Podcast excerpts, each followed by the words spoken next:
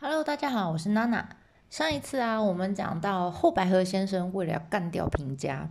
因而委托了第一间原始保全公司募增益重，但这是非法的，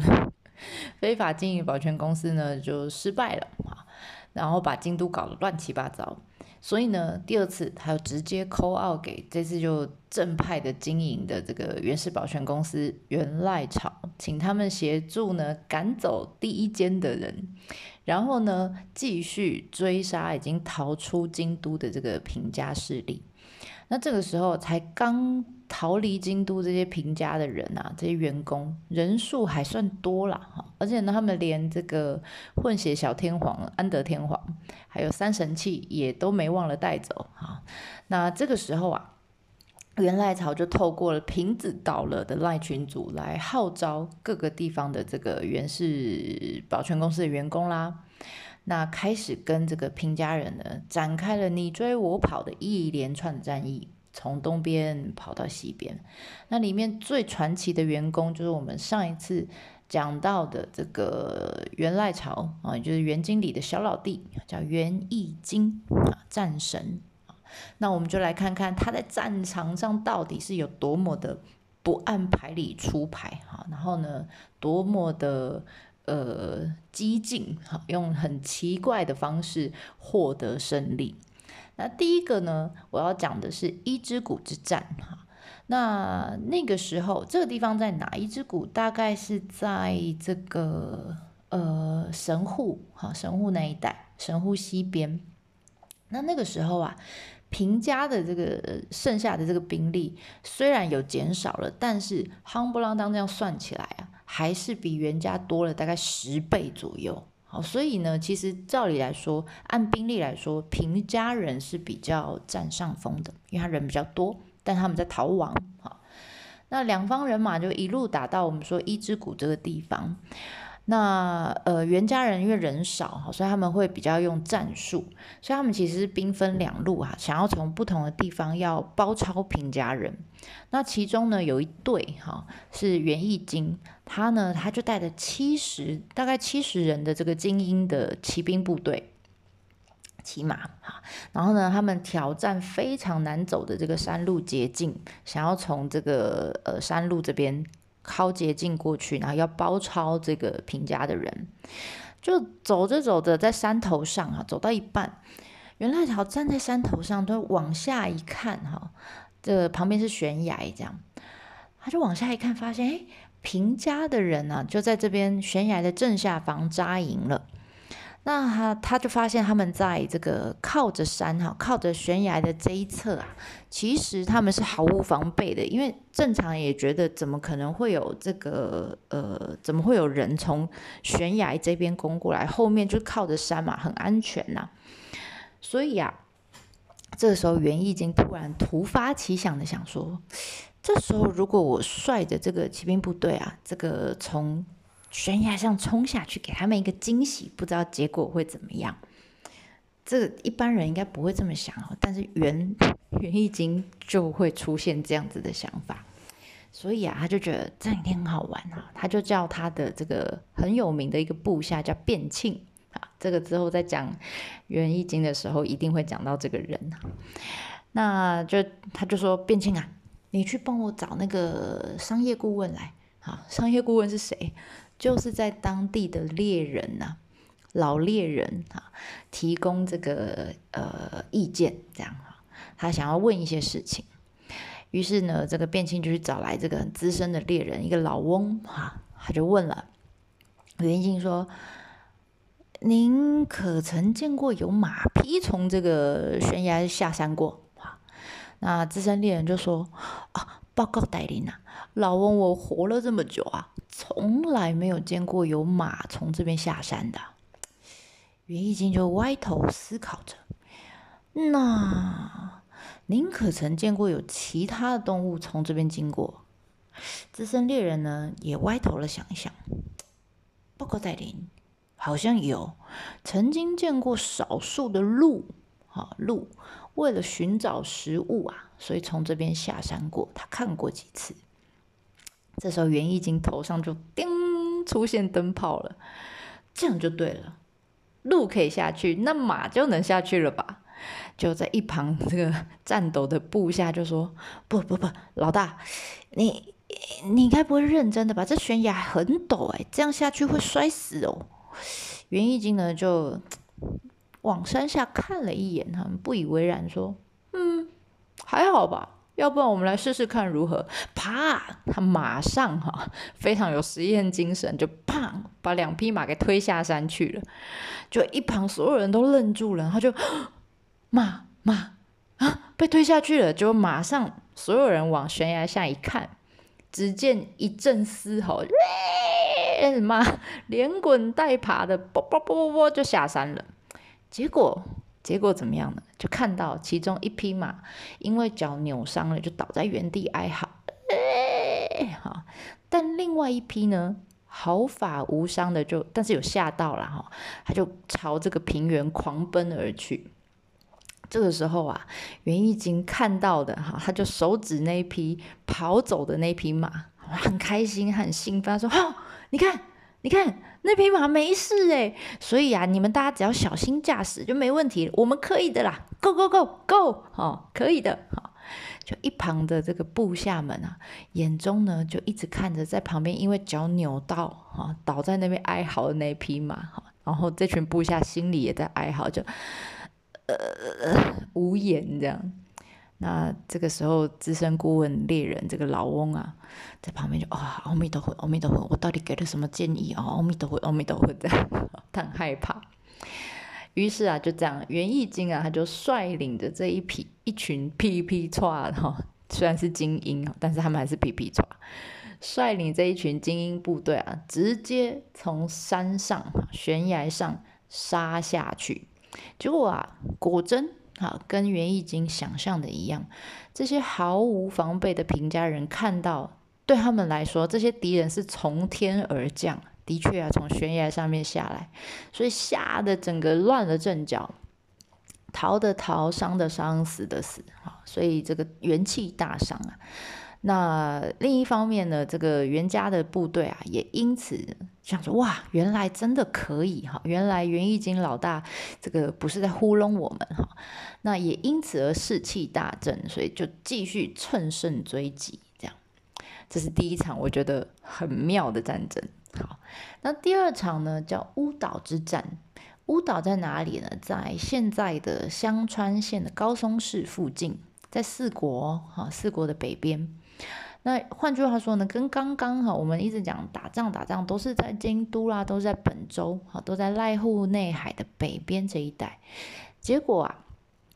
平家人想说，哎，不对哈，他们呢，在过去平清盛老大时期，其实曾经呢跟中国的南宋保持着很稳定的贸易关系，所以他们花了很多的力气在开发这个濑户内濑户内海的这个航道还有建设。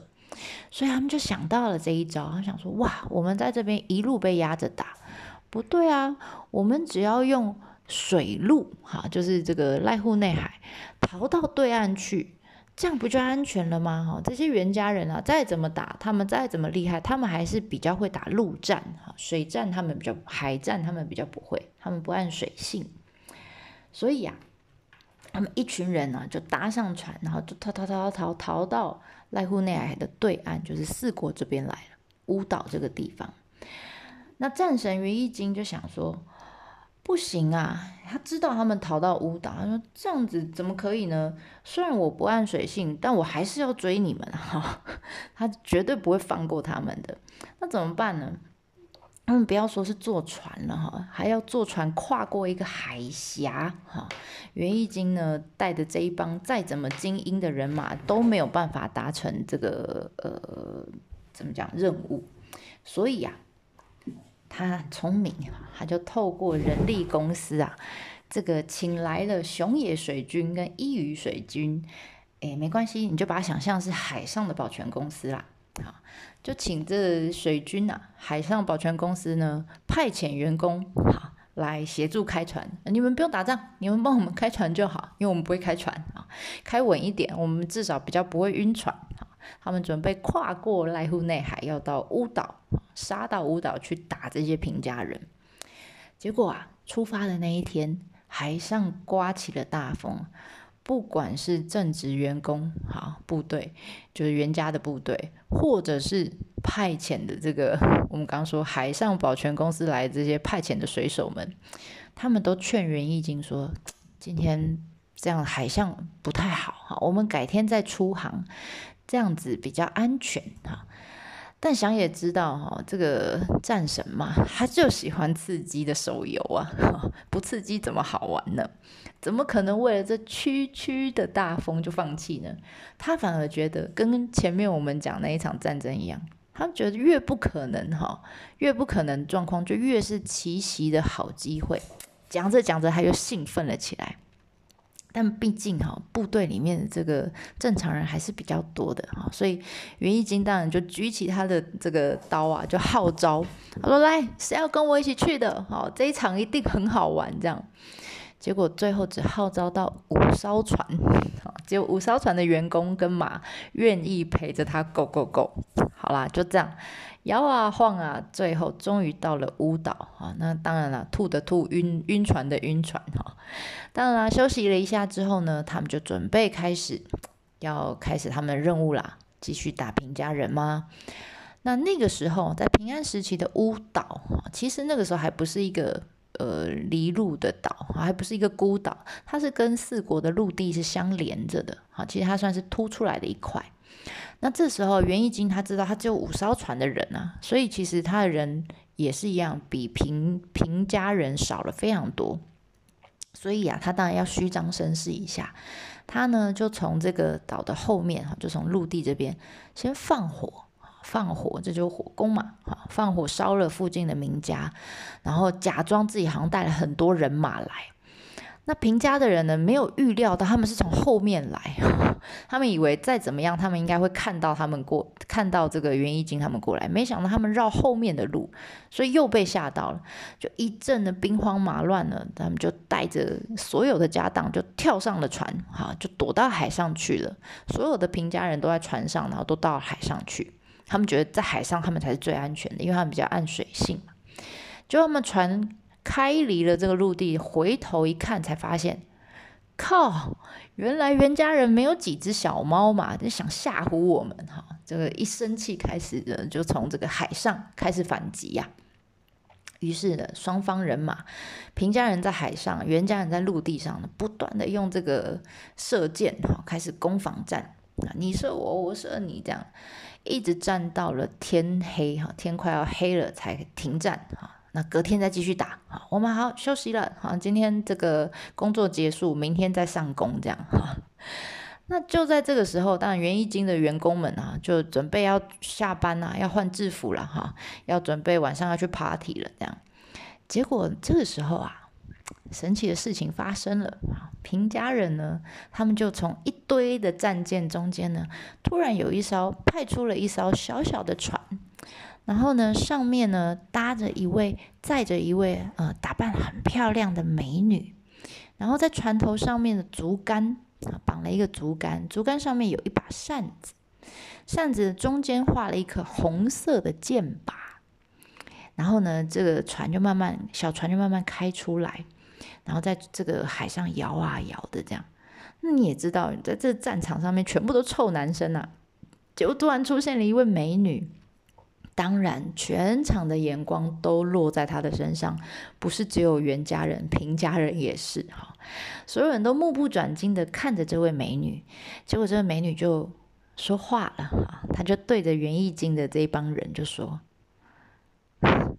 你们射得中这箭靶吗？”哈，然后看着他们就很轻佻的，很有点藐藐视他们的微笑着，意思就在挑衅啊。好，然后平家人就觉得他们就好玩嘛，其实已经下班了，就没有在打仗了，所以对平家人来说，这是他们下班后对这个袁家的员工啊一个小小的挑衅，就像现在说死对头两个公司下班下班之后哈，互相看到还是会觉得不顺眼嘛，有时候难免挑衅一下，有点类似这种感觉，就好玩哈，好玩，就没想到战神袁义经认真了。他认真了，他被激怒了，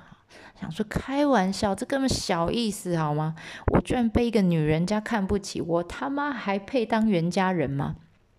没错，平家人就很开心，他想说，这就是我们要看的 Keep Up 的这个园艺经啊。那这时候说完大话，园艺经就想说，其实哦，这箭靶在海上晃来晃去，而且就这目测距离，大概应该有七十米这么远，真的要射中红心。好像有点难哦。如果这个真的没射中失误的话，这个是很伤源氏保全公司的名誉的哈。他自己，对自己其实他的那个射箭的功力，他对自己射箭功力没那么有信心，所以这时候他就往回头一看啊，这个所有的员工人都在员工休息室里啊啊，就用眼神开始搜寻哈，开始找有没有擅长射箭的部那个属下。结果你知道，这才刚结束晕船之旅，然后又打了一天的仗，早就没有体力了。这些员工，然后所以只要看到袁一晶眼神看过来哈，那大家眼神就开始慢慢回避，好回避啊，哦没有没有，老大我没看到你这样，好，大家都不想要背这么大的这个压力。所以呢，袁义金就开始点名啦，没有人要自愿嘛，就开始点名。他点名一个员工，他说：“啊啊，没有，我其实呃射箭没有那么厉害，我我推荐另外一个哈。”他就把另外一个推出来。另外一个说：“啊啊，没有啦，我那个手最近有点旧伤复发，我就最近不太稳哈。啊，不然我再推荐另外一个哈，就一个推过一个，一个推过一个这样。最后终于决定派出了一个叫纳须羽衣的神射手。”这神射手很可爱，他其实压力也很大哈，他就好吧，他就说好吧，交给我吧，哈，我不会这个辜负众望的哈。然后他上场前呢，就就站在一个石头上面，就念着哈，碎碎念着，他就哎呦，阿弥陀佛，观世音菩萨，耶稣基督，阿拉，反正他把众神都搬出来了，大家请赐予我力量。然后他就说啦。如果这一发没射中，我就切腹自杀。哇，下这么大的毒誓哈！由此可知啊，其实元义经也好，或是这个神射手也好，他们是这个原整个元氏保全公司的人，是用非常严肃、认真的态度来面对平家人这个下班后的娱乐。这时候啊，那须羽衣就。深深的吸了一口气，他就闭上眼睛。他几乎用全身的神经在感受当下的风力、风向。深深呼了一口气之后呢，等他再睁开眼睛的瞬间，很神奇，风变小了，而且海上那个在海上晃的那一面那个。扇子，好，那个就是标的物，几乎也等于静止了。就把握那一个瞬间，咻的一声，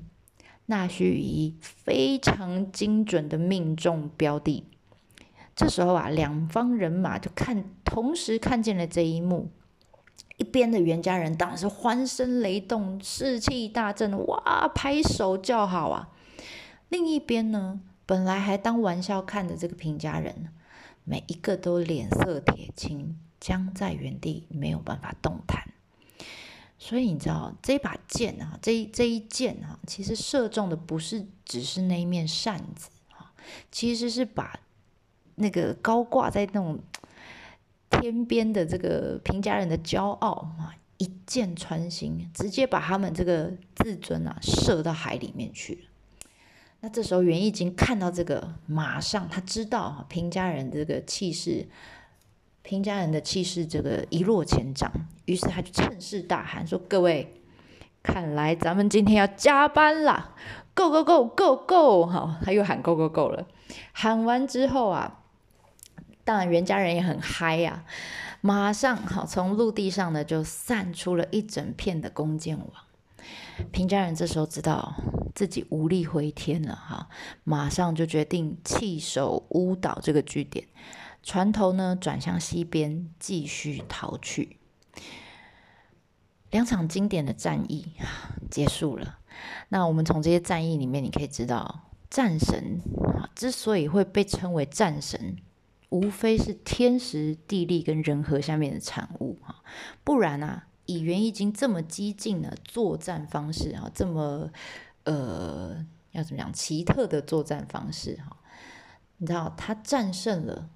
就是我们说的胆识过人，但如果他战败了，今天历史上怎么写他呢？就会写他是个疯子。好啦，那漫长的这个原平和战啊，在这边就慢慢的走向尾声了。下一篇，我们就来看看平氏保全公司到底是怎么从这个地表上消失的，有留下什么很经典的悲剧故事流传到今天。我们这一次就讲到这里啦，下次见喽，待会儿马达呢。